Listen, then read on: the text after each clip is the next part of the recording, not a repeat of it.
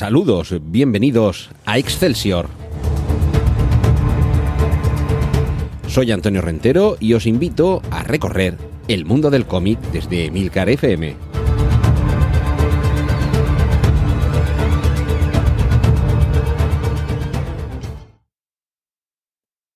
Saludos y bienvenidos a un nuevo episodio de este podcast de Milcar FM donde hablamos de cómics en episodios monográficos y autoconclusivos que en este verano estoy dedicando buena parte de ellos a recordar la figura del tristemente fallecido hace unas pocas semanas Francisco Ibáñez. Hoy toca que hablemos de rompetechos. A ver, reconozcamos que dentro del elenco de sus personajes, de sus creaciones, por supuesto, nadie hace sombra a la muerte de Luis Filemón, ya hemos hablado de Trece del Percebe, Botones Sacarino, Pepe Cotera y Otilio, nos va quedando para el final un personaje muy querido, quizá incomprendido, pero que tampoco ha tenido una trayectoria excesivamente larga. A pesar de que el propio Francisco Ibáñez ha reconocido en más de una ocasión que es su personaje favorito de todos aquellos que ha creado, en parte porque quizá sea el que más se le parece en algunas características. Por ejemplo, la calvicie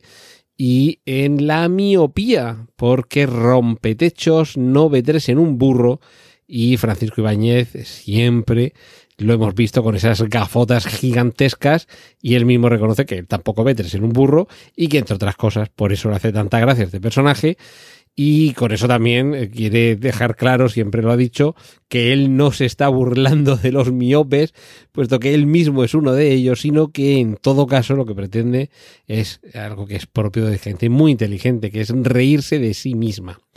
En este caso, a cuenta de las múltiples confusiones y equivocaciones que por culpa de su mala vista, y aquí habría que aclarar, de su mala vista y de no ir a graduársela, porque le vemos con gafas, pero son claramente insuficientes, pues todo esto da lugar a una serie de confusiones, equívocos, y que acaban siempre de la misma manera, que es con alguna pelea, alguna trifulca,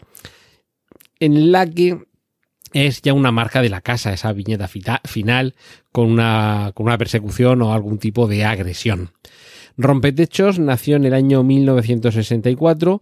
y tuvo también durante un breve periodo de tiempo unas revistas propias a finales de los años 70, como fueron Extra Rompetechos y Super Rompetechos, en los que, como a estas horas, seguro que ya recordáis de anteriores episodios, todas estas revistas con el nombre de un personaje en el título, lo único que supone es que hay alguna o algunas historias de este personaje, pero por supuesto se acumulan más historias de otros personajes.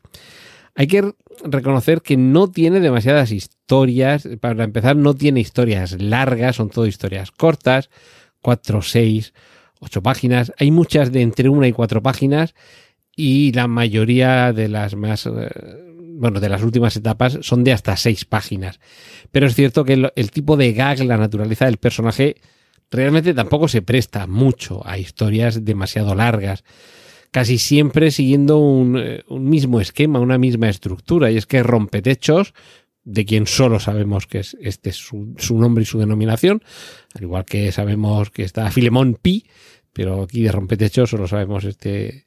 eh, este sobrenombre sobre él. Y, bueno, básicamente todo arranca de una forma similar. Siempre o necesita algo, o va a buscar algo, o, va a algún sitio. Y o bien por el camino, o bien por la confusión entre lo que necesita y lo que encuentra, su corta agudeza visual le va a llevar a arramblar con personas y objetos,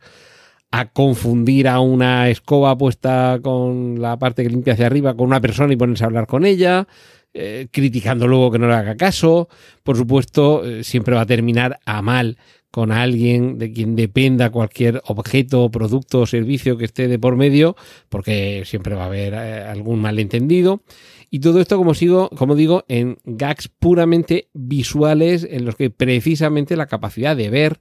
incluso un letrero leerlo, pero entender otra cosa completamente distinta, la mayoría de las veces con resultados hilarantes ya desde la propia confusión en las palabras, lo que va a hacer es que todo termine en una, en una pelea. Eh, a diferencia de otros personajes, eh, sí ha tenido una traslación a imagen real, pero en este caso no como protagonista, cosa que sí pasaba con Mortadelo y Filemón o con el botón sacarino, y, bueno, también a diferencia de los personajes inspirados, como puede ser Pepe Gotera y Otilio, en el caso de Rompetechos sí que le hemos visto, no en animación, sino en imagen real, en únicamente dos películas, las dos eh, de Mortadelo y Filemón. En La Gran Aventura de Mortadelo y Filemón, y, bueno, en la, segunda parte, en la, continuación, eh, Misión Salvar la Tierra. Pero aquí lo que teníamos es eh, al mismo actor interpretándole, Emilio Gavira, que saltó a la fama con otra película, el mismo director de Javier Fesser, el mismo director de este primer Mortadelo en imagen real, que era El Milagro de Petinto. Era el, el, marcianito que se convertía en cura, ¿vale? Pues este actor aparecía como rompetechos y la verdad es que la caracterización era excepcional, divertidísima, calcada bajito, calvo, gafotas, bigote, vestido de negro, las confusiones, los ademanes. Era básicamente en ese aspecto, era rompetechos, pero siempre hay un pero. Ya sabéis que cuando se dice un pero, todo lo que se, ha dicho antes no sirve para nada. Pero vamos, sí, todas esas excelencias en la, en la encarnación del personaje dentro de este actor y sus modos todo estaba bien hasta que se introduce un elemento que en el cómic nunca estuvo. Y es que el personaje de Rompetechos en la película La Gran Aventura de y Filemón resultaba ser un nostálgico franquista, saludando con la mano en alto, cuadrándose, haciendo alusiones con esa trascendencia política que en el cómic nunca estuvieron, pero ni por asomo. Evidentemente, no ya en este personaje, sino en ninguno de los de Ibáñez y es incomprensible. En una entrevista, el propio director y guionista, Javier Fesser,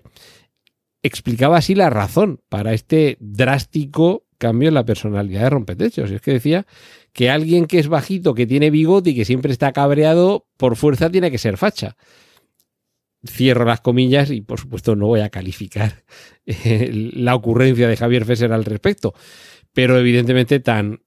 tan erróneo y tan traicionero con el personaje era que cuando posteriormente vuelve a aparecer Emilio Gavira como rompetechos, eh, todas estas eh, referencias han desaparecido, por fortuna, porque desvirtúan un personaje que nunca ha tenido un tinte político. Y,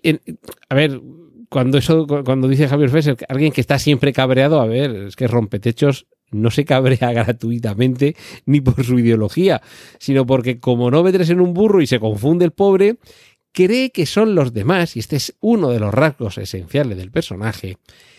cree que son los demás los que le toman el pelo, los que juegan a confundirle, los que no le hacen caso, los que pretenden eh, hacerle luz de gas. y claro, ante eso, cuando sucede de manera reiterada, uno se enfada, se mosquea. No voy a buscar el antecedente en el Mr. Magoo de los dibujos animados, que incluso tuvo eh, una adaptación cinematográfica con el grandísimo Leslie Nielsen a cargo,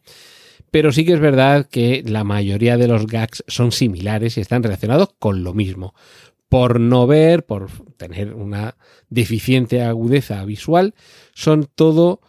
confusiones, equívocos, y eh, al final, para solaz del lector, una cantidad increíble de situaciones chocantes y divertidas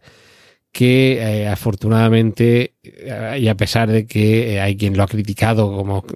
que Francisco Ibáñez, insisto en lo que decía al principio, trata de burlarse de las personas que no ven bien,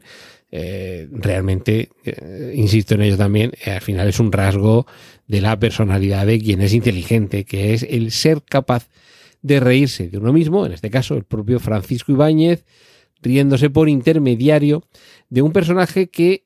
aunque hay algunas versiones distintas sobre el origen, tanto del nombre como de la inspiración del personaje, físicamente se dice que está inspirado en uno de los trabajadores de Bruguera, compañero de Francisco Ibáñez,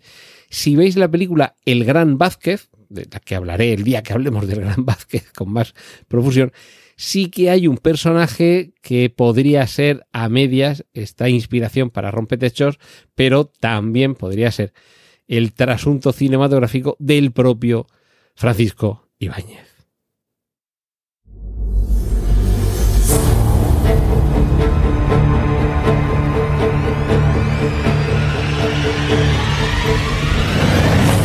Has escuchado Excelsior, un podcast sobre cómics de Antonio Rentero para Emilcar FM. Puedes contactar con nosotros y escuchar más episodios en emilcar.fm barra Excelsior.